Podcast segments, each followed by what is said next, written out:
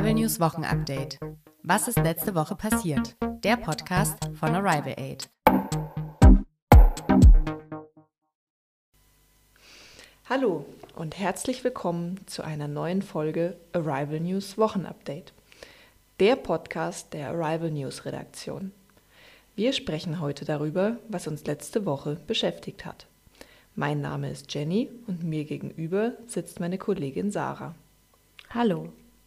Heute reden wir über den Fahrer- und Fahrerinnenmangel in Großbritannien, den Handel mit gefälschten Impfpässen, den Militärputsch im Sudan, das Sturmtief Ignaz und das Jugendwort des Jahres 2021.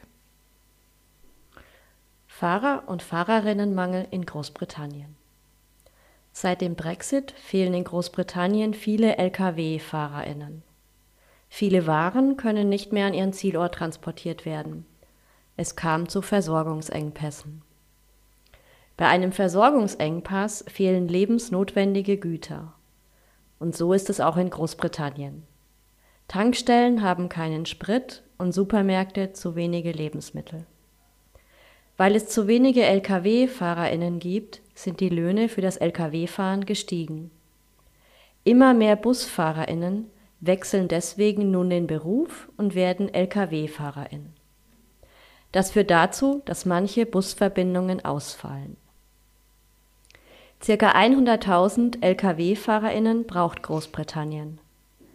Deswegen hat das britische Transportministerium sogar viele Deutsche angeschrieben, die in Großbritannien leben und ihren Führerschein vor 1999 in Deutschland gemacht haben denn sie dürfen automatisch kleine Laster bis zu 7,5 Tonnen fahren.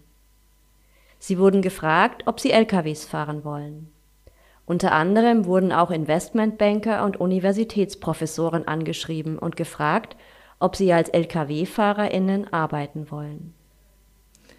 Handel mit gefälschten Impfpässen. Seit gut zwei Wochen kosten Corona-Tests in Deutschland Geld. Sie sind nicht mehr kostenlos. In vielen Bundesländern gibt es deshalb Menschen, die gefälschte Impfnachweise verkaufen.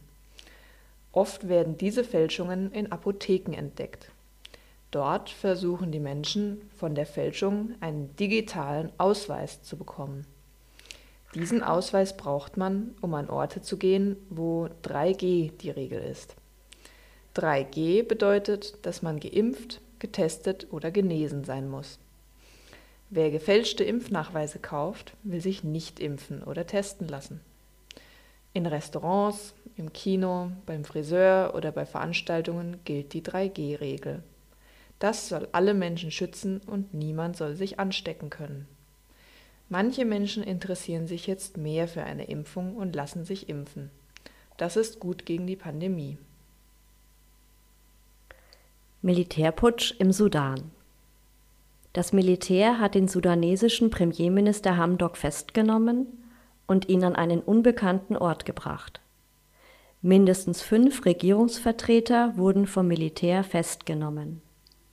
In der Hauptstadt Khartoum gingen tausende Menschen auf die Straße. Manche haben sogar mit Waffen geschossen. Die Armee hat das Internet, das Festnetz und das Mobilfunknetz weitgehend abgeschaltet. Erst im September war ein Militärputsch gescheitert. Die Regierung im Sudan bestand aus Vertretern der Armee und zivilen Gruppen. Das Militär hielt die zivilen Vertreter in der Regierung für inkompetent. Die wirtschaftliche Lage im Sudan ist sehr instabil. Die Benzinpreise sind sehr stark angestiegen und auch die Inflationsrate war sehr stark angewachsen. Ende nächsten Jahres hätte eine vollständig zivile Regierung an die Macht kommen sollen. Dies wollte der militärische Teil der Regierung aber nicht, und deswegen hat die Armee nun einen Putsch verübt. Sturmtief Ignaz. Letzte Woche gab es einen Sturm in Deutschland. Der Sturm hatte einen Namen. Er hieß Ignaz. Es gab kräftigen Wind, der über 100 Stundenkilometer schnell war. Für die Nordsee und den Norden von Deutschland wurde eine Sturmflutwarnung ausgesprochen. Das heißt, dass vor sehr hohem Wasser gewarnt wurde. Das kann gefährlich sein. Es gab viele Probleme mit Zügen. Teilweise gab es Stromausfälle und gesperrte Zugstrecken. Die Feuerwehr hatte viel zu tun. Viele Häuser wurden beschädigt, Bäume sind umgefallen und viele Menschen wurden verletzt. Letzten Freitag gab es auch eine große Demonstration in Berlin. Fast 20.000 Menschen haben für mehr Klimaschutz demonstriert. Fridays for Future hat das organisiert. Sie möchten, dass es bessere Gesetze gibt, um die Umwelt zu schützen.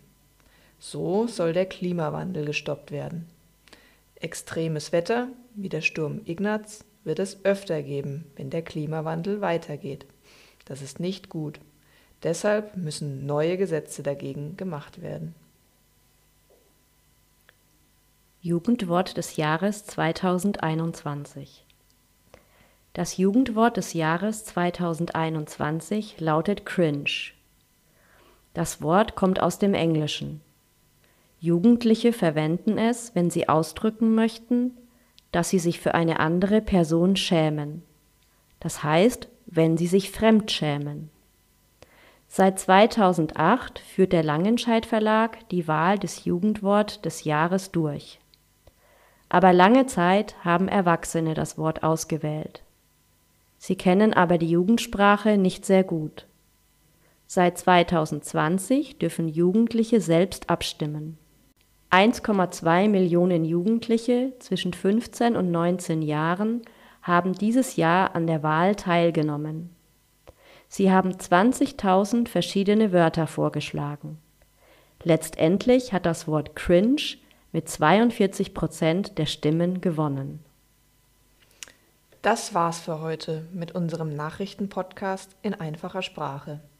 Wir wünschen euch ein schönes Wochenende und freuen uns, wenn ihr uns in zwei Wochen wieder zuhört. Tschüss. Tschüss. Arrival News Wochenupdate. Was ist letzte Woche passiert? Der Podcast von Arrival Aid.